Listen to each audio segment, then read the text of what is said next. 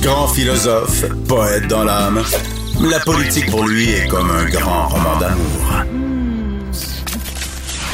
Vous écoutez Antoine Robitaille, là-haut sur la colline. Tous les vendredis, un de nos vadrouilleurs nous propose à tour de rôle sa revue de la semaine. Aujourd'hui, c'est au tour de Marc-André Gagnon.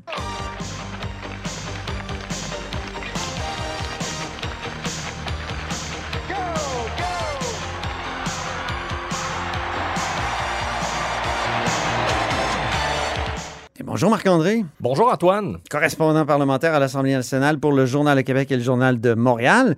On commence la revue de la semaine en parlant du retard de la semaine. Oui, celui de certains ordres professionnels, donc celui des, de- des infirmiers. Ils n'ont pas aidé. Hein? des infirmières, ben, il faut se, se- euh, si on recule d'une semaine, il faut se souvenir que Christian Dubé, le ministre de la Santé, a fait pression sur les ordres professionnels euh, pour qu'ils euh, qu'ils évitent que des professionnels de la santé se retrouvent dans une situation où, ils sont, où certains sont non vaccinés, mais qu'à partir du moment où on impose la vaccination obligatoire dans le réseau de santé, mais là, ils sont quand même en mesure de se revirer de bord puis d'aller travailler dans une, espèce de formule de télésanté dans le secteur privé. Monsieur Dubé tenait à tout prix à éviter ça, donc il demandait aux autres professionnels de suspendre le droit d'exercice euh, de, des récalcitrants face à la vaccination dans le réseau de santé. Et euh, donc, en début de semaine, finalement, l'Ordre des infirmiers et des infirmières euh, a décidé de d'imiter, de faire comme les autres ordres professionnels. L'Ordre des pharmaciens euh, euh, également a décidé de, de se rallier, de répondre positivement Oui, à la demande du ministre. S'il avait fait ça avant, peut-être qu'on n'aurait pas été obligé d'avoir la volte-face très difficile à, à faire et, et- et à admettre de, de la part de Christian Dubé. Et à, à justifier Ben oui, aussi. euh, parce que deux jours avant, il disait non, non, on reculera pas. ah, la veille, la veille Ouais, encore, c'est- c'était la, la date du 15 octobre était immuable et euh, ben, on peut entendre l'extrait, le ministre a dû reculer. La responsabilité de protéger le réseau de la santé de tous les Québécois, mais aussi de protéger notre réseau. Et là, le risque en ce moment, il est trop élevé. Et ça serait irresponsable de jouer au dé avec la santé des Québécois. Alors, j'ai donc décidé de reporter l'échéancier de 30 jours, soit au 15 novembre. on le sent dans le ton. Euh, bon, Christian Dubé a souvent la voix, disons, cassante, là, un peu, je sais pas. Oui. Ou cassé. Ou cassée, oui, c'est c'est le bon terme. Euh, mais mais on, on- on le sent, on l'entend dans sa voix qu'il est déçu d'avoir à faire cette annonce. Clairement, ce n'était pas euh, la décision qu'il souhaitait prendre, mais j'ai l'impression que lorsqu'il a eu le portrait d'ensemble qui lui est venu Mhm. des PDG, des CIS et des CIS et des CIUS, euh, ben, il n'y avait pas d'autre choix que de prendre cette décision-là. Et si les ordres professionnels avaient agi plus tôt, ben, il n'aurait peut-être pas été obligé de faire ça. Parce que ça aurait été encore plus. euh, ça aurait mis encore plus de pression sur les, les récalcitrants. C'est ça. Et, et parce qu'il y a aussi le jeu des syndicats. Euh, les syndicats, et, et semble-t-il qu'on n'a pas vu ça ailleurs au Canada, des syndicats vraiment euh, prendre fait et cause pour leurs membres non vaccinés et les, et les défendre à ce point. Moi, je pense que ça aussi, ça a pu peser dans, dans, dans la Mm. balance. euh, en tout cas, à tout le moins, ça, certainement, l'action syndicale, c'est- mon point de vue, là, dans ce dossier-là, a Toi, certainement... un ancien président de syndicat. vice-président, vice-président. Ah, vice-président, président, pardon. mais- pardon. mais- Président de la tribune, par exemple. oui, C'est une autre sorte de la syndicat. tribune, oui. Oui. Euh, ça a certainement contribué à, à- à retarder la vaccination, je pense, de certains professionnels de la santé qui ne sont pas nécessairement anti-vaccins, mais qui doutent, qui se posent des questions, qui ont besoin d'être rassurés. Et là, voyant que leur, leur syndicat ben, leur dit non, non, attendez, je vais vous défendre, puis euh, ben, c'est- c'est- Mm. ça, ça, ça envoie peut-être pas le, le- le- le signal, en tout cas, certainement pas celui que le ministre euh, souhaitait. Euh, mais là, ben, on a vu dans les jours qui ont suivi cette annonce, euh, donc depuis mercredi, le ministre Dubé qui essaie d'ajuster le tir ou en tout cas se, se montre ferme à nouveau maintenant sur la nouvelle date, qui est celle du 15 novembre. Plus personne n'y croit, mais en tout cas. Voilà. Hey, la récupération de la semaine, quelle est-elle? Eh Ben, c'est en lien avec le même sujet. Oui. C'est Paul Saint-Pierre Plamondon, le, le- le chef du Parti québécois, qui justement, lui, s'est allié euh, aux syndicats. Et, et le Parti québécois, en passant, est, est le seul parti qui était présent aux côtés des syndicats des travailleurs de la santé devant le Parlement lors d'un point de presse la semaine dernière, avant la, la semaine de relâche parlementaire. Drôle de positionnement de la part du Parti québécois. Difficile à justifier Vraiment. et notre collègue de Cube Radio, Benoît Dutrissac, l'a cuisiné. Oui. Euh, on peut d'ailleurs entendre euh, un, un extrait qui résume la position de Paul Saint-Pierre Plamondon euh, sur euh, cette- cet enjeu-là et ça Est-ce qu'on va entendre Benoît qui est fâché? Euh, non, non, Ok. je l'ai- au montage. Mais on peut se reprendre en balado. Oui, toujours à Cube Radio. Écoutons Paul Saint-Pierre Plamondon. Ben, je j'applaudis pas, je célèbre pas, mais je suis soulagé, c'est pas la même chose. Je n'ai pas fait de gaieté de cœur, sortir pour dire au gouvernement vous devez repousser parce que les- la catastrophe qui nous attendrait va causer des morts. Je veux dire, le- quand tu perds des milliers de personnes en même temps, le même jour, dans un système qui est déjà qui tient un fil, ça a des conséquences sur des vies humaines. Pensez-vous que je l'ai fait pour parce que ça me faisait plaisir? Donc, il l'a fait à son corps défendant un peu. Absolument. Ben, on l'a vu sur les réseaux sociaux, il festoyait. Le le Parti québécois a carrément crié victoire face à, à ce recul. C'est pour ça que tu appelles ça la récupération de la semaine. Absolument. C'est ça. Et les oppositions, elles, euh, cette semaine, étaient nomades. Donc, Ben oui. euh, c'est un trait de cette semaine, là, très particulier, parce qu'il n'y avait pas de travaux parlementaires. Ben, C'est ça, c'était une semaine de relâche parlementaire euh, et ben on n'en a pas nécessairement eu l'impression, nous, de notre côté, au bureau parlementaire, parce qu'il y a eu beaucoup d'annonces toute la semaine, mais il n'y avait pas de période des questions euh, au Salon Bleu. Effectivement, les oppositions se sont promenées un peu partout en région. Ben, on, on parlait de Paul Saint-Pierre Plamondon. Euh, euh, lui, notamment, était dans la, la région de la- de l'Abitibi. Témiscamingue et sur les réseaux sociaux, ben, qu'est-ce qu'on a vu? Entre autres, rencontre entre le, le PQ euh, et, et, euh, la FIC, la section régionale de la FIC là-bas. Quand je disais que le Parti québécois euh, J'ai vu qu'il a revu François Gendron aussi, le, le Aussi. parlementaire le plus. qui, qui a été. Qui a, voyons, qui a la durée de vie. qui a battu le record de, de- de la durée de vie d'un parlementaire. Oui, merci. Il s'est rendu aussi à, à Rouen-Noranda où il a rencontré des éducatrices en grève dans, dans- dans le coin euh, là-bas. On sait que bon, la situation est, est difficile dans les CPE. Dominique Anglade, de son côté, Elle était où, Dominique Anglade? elle est allée sur la côte nord.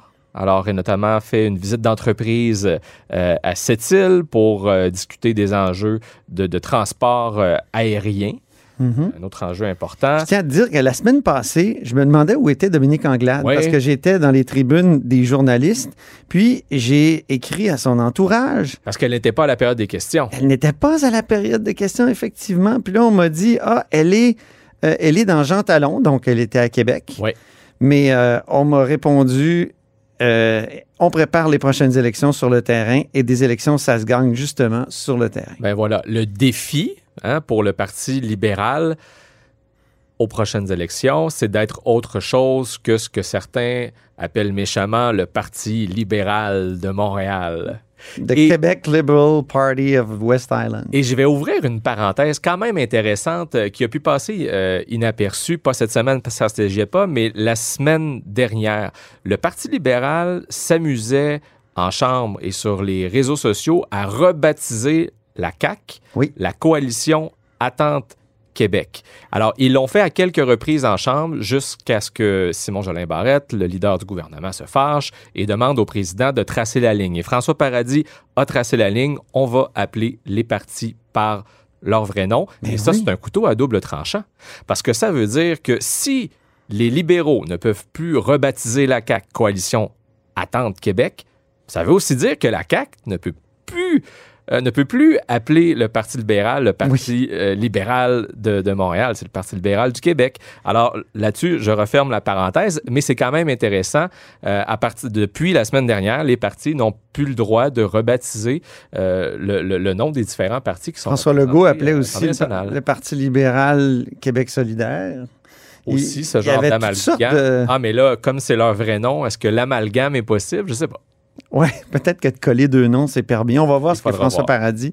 Donc, Euh, Dominique dira- Anglade était sur, euh, effectivement sur la Côte-Nord. Elle était dans Jean Talon, tu as raison, euh, la semaine dernière. Évidemment, ben, Jean Talon, euh, pourquoi justement cette défaite lors d'une élection partielle suite aux dernières élections générales, qui, qui- en fait, qui, qui faisait suite au départ du libéral Sébastien Prou, c'est ce qui a fait en sorte que le Parti libéral est dans les faits, devenu le Parti libéral de Montréal, puisque c'était leur dernier siège. Leur comté le plus à l'est, exact. c'est Anjou.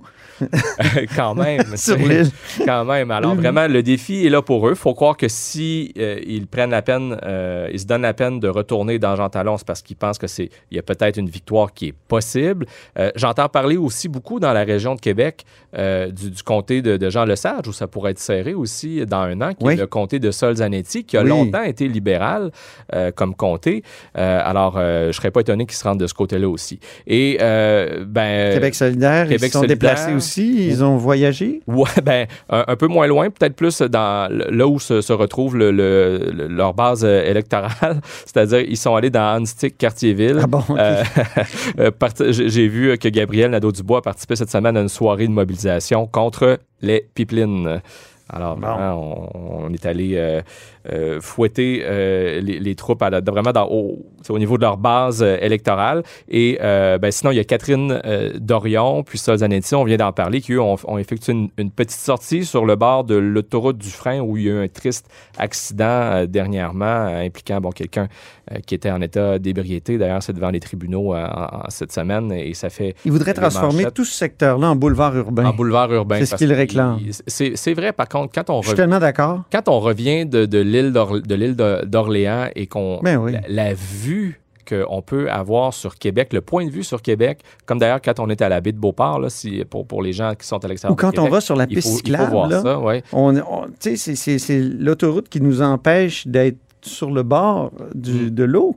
Euh, et c'est- arrivé à Montréal, ça aussi, là, à Longueuil, là, quand on a construit les autoroutes. C'était plus facile d'exproprier là où c'était- des terres qui étaient déjà publiques. Puis on a fait du remblai, tout ça. Donc c'était facile de construire les autoroutes. Mais ce faisant, on nous a coupé l'accès à l'eau. Ouais. Et, euh, et ça, 30, 40, 50 ans plus tard, euh, on s'en rend compte, puis on trouve que c'est fou. Et Québec solidaire fait bien de réclamer ça. Ben, il y aura peut-être. je pense que la cinquième phase, je pense, de la Ben, promenade c'est ça que j'allais Champlain, dire. Il y aura peut-être une, une phase euh, éventuelle de, de, de la promenade Samuel de Champlain, parce que sur le boulevard Champlain, là, à partir du château Frontenac, aller jusqu'au pont de Québec pour situer les gens, hein, ben là, tout ça est, est en train d'être aménagé, là où le port n'est pas en train de, de s'étendre sans aucune gêne, d'ailleurs. oui, Ça, c'est un autre sujet. Ça, c'est un autre sujet, mais euh, éventuellement, il y aura on, on, appelle ça la, la promenade du littoral. Ça a été mis un peu sur la glace avec le, le projet de, de- de reconstruction d'un nouveau pont en l'île d'Orléans. Il y a le troisième lien aussi qui est venu mêler un peu euh, les cartes, mais il y a des projets qui s'en viennent. Chose certaine, le ministère des Transports devra se pencher dans ce secteur-là sur un réaménagement d'une lumière ou d'une intersection, là, carrément sur une autoroute qui est, qui est dangereuse. Mais bon, c'est un, c'est un autre sujet. Oui. Euh, Québec solidaire qui, du même coup, est venu se mêler un peu des enjeux euh, de, de la campagne électorale euh, municipale, Ouais. même si c'est une voix du MTQ. Oui, c'est ça. Euh, bref, annonce quand même intéressante. Est-ce que c'est vraiment réaliste? Ben ça, il faudra voir avec le temps. La bonne nouvelle de la semaine maintenant, rapidement? On nous a annoncé que les bars et les restaurants du Québec vont de nouveau pouvoir fonctionner à pleine capacité. C'est à compter du 1er novembre. Je suis allé pour euh, l'anniversaire d'un ami samedi dernier dans un restaurant de la basse ville de Québec. Ça faisait longtemps que je n'étais pas allé veiller en ville depuis le début de la pandémie. Honnêtement, j'ai pu constater que les gens sont prêts euh, à retourner davantage dans les restaurants, dans les bars. C'est une bonne nouvelle, surtout pour les tenanciers de bars et les restaurateurs qui, euh, euh, qui, qui- qui mangent leur bas là, depuis le début de la, Ben oui. de la pandémie, même s'il y a eu des, aides formes publiques importantes, financières. là. oui. Euh, bon. Alors, c'est la bonne nouvelle. On pourra co- recommencer à en profiter pleinement à compter du, du 1er novembre. Ça fait du bien et c'est grâce à notre taux élevé de vaccination au Québec, là, forcément. On finit sur l'horreur de la semaine. Vraiment, ça, c'est douloureux. Oui, nos collègues du Journal de, de, de Montréal, euh, avec euh, des images chocs euh, dans les pages du journal cette semaine, euh, qui euh, ont démontré euh, les conditions horribles dans lesquelles euh, des, des vaches, des, des agneaux, des, des animaux de ferme qui sont destinés aux abattoirs, euh, ben, en attendant leur sort, euh, se retrouvent euh, entassés dans des enclos qui sont surpeuplés, parfois au double de leur capacité. Donc vraiment des conditions atroces. Et ce qui explique ça, c'est encore une fois la maudite pénurie de main-d'œuvre. Pénurie de quoi dans ce cas-ci? De vétérinaires, mais qui ne sont pas embauchés par les abattoirs, qui sont embauchés par le gouvernement. Donc, parce qu'il manque de vétérinaires du, du, du MAPAC, du ministère euh, de, de l'Agriculture, Mhm. euh, des pêcheries, de l'alimentation et blabla. Euh, et, et ben, euh, qui- qui- parce qu'il manque de vétérinaires, les quand il n'y a pas de vétérinaires du MAPAC présents sur place, les abattoirs ne peuvent pas abattre les animaux qui leur sont livrés. Alors, qu'est-ce qui se passe? Ils les entassent dans des euh, enclos et le ministre euh, André Lamontagne, parce qu'il y a quand même eu un conseil des ministres euh, cette semaine à Québec, a réagi à cette, à cette histoire, essentiellement en, en avouant son, son, impuissance, parce qu'il ne voit pas de solution à court terme. À plus long terme, il mise sur la formation de nouvelles cohortes de, vétérinaires. Il y a un projet du côté de l'Université du Québec à Rimouski, mais dans l'immédiat, c'est comme si ben, on, on va devoir continuer à, à, à- à- à- les, les- les- C'est triste parce que moi, je me souviens qu'il y a c'est quoi, six ans, euh, on a adopté le projet de loi 54. Donc, la Ouais. loi 54 euh, sur la protection des animaux, une, une loi qui redéfinissait l'animal en tant qu'être euh, doué de sensibilité. ben oui, pour pas que ce soit juste un bien meuble. C'est ça. Donc, euh, c'est- surprenant et triste euh, qu'on en soit là, mais comme tu l'as dit, c'est un autre effet de la pénurie de main-d'œuvre. Et, c'est particulier quand même de voir qu'un gouvernement n'a pas de solution. Et, et l'avoue, il il a dit tout simplement qu'il n'y a pas de solution miracle. C'est difficile. Donc, Ouais. il n'y en, a- en comme pas de solution. On ne peut pas en inventer des, des Des vétérinaires, vétérinaires. et en former du jour au lendemain. C'est un peu ce qu'on vit, malheureusement, dans le réseau de santé aussi. On ne peut Ben pas oui. former des, prof- des professionnels euh, de la santé du jour au lendemain. Des préposés aux bénéficiaires, on a pu les former assez rapidement. Effectivement. Ça, ça a fonctionné, mais euh, c'est pas une formule qui, qui peut être euh, finalement copiée de partout et, et répétée dans tous les secteurs. Il y a des secteurs où c'est plus compliqué. Merci beaucoup, Marc-André ça Gagnon. fait plaisir. Oui, Marc-André Gagnon est correspondant parlementaire pour le Journal de Montréal et le Journal de Québec. Et c'est tout pour La Haut sur la Colline pour cette semaine. Merci beaucoup d'avoir été des nôtres. N'hésitez surtout pas à diffuser vos segments préférés sur vos réseaux. Ça, c'est la fonction partage. Et je vous dis ben, à lundi.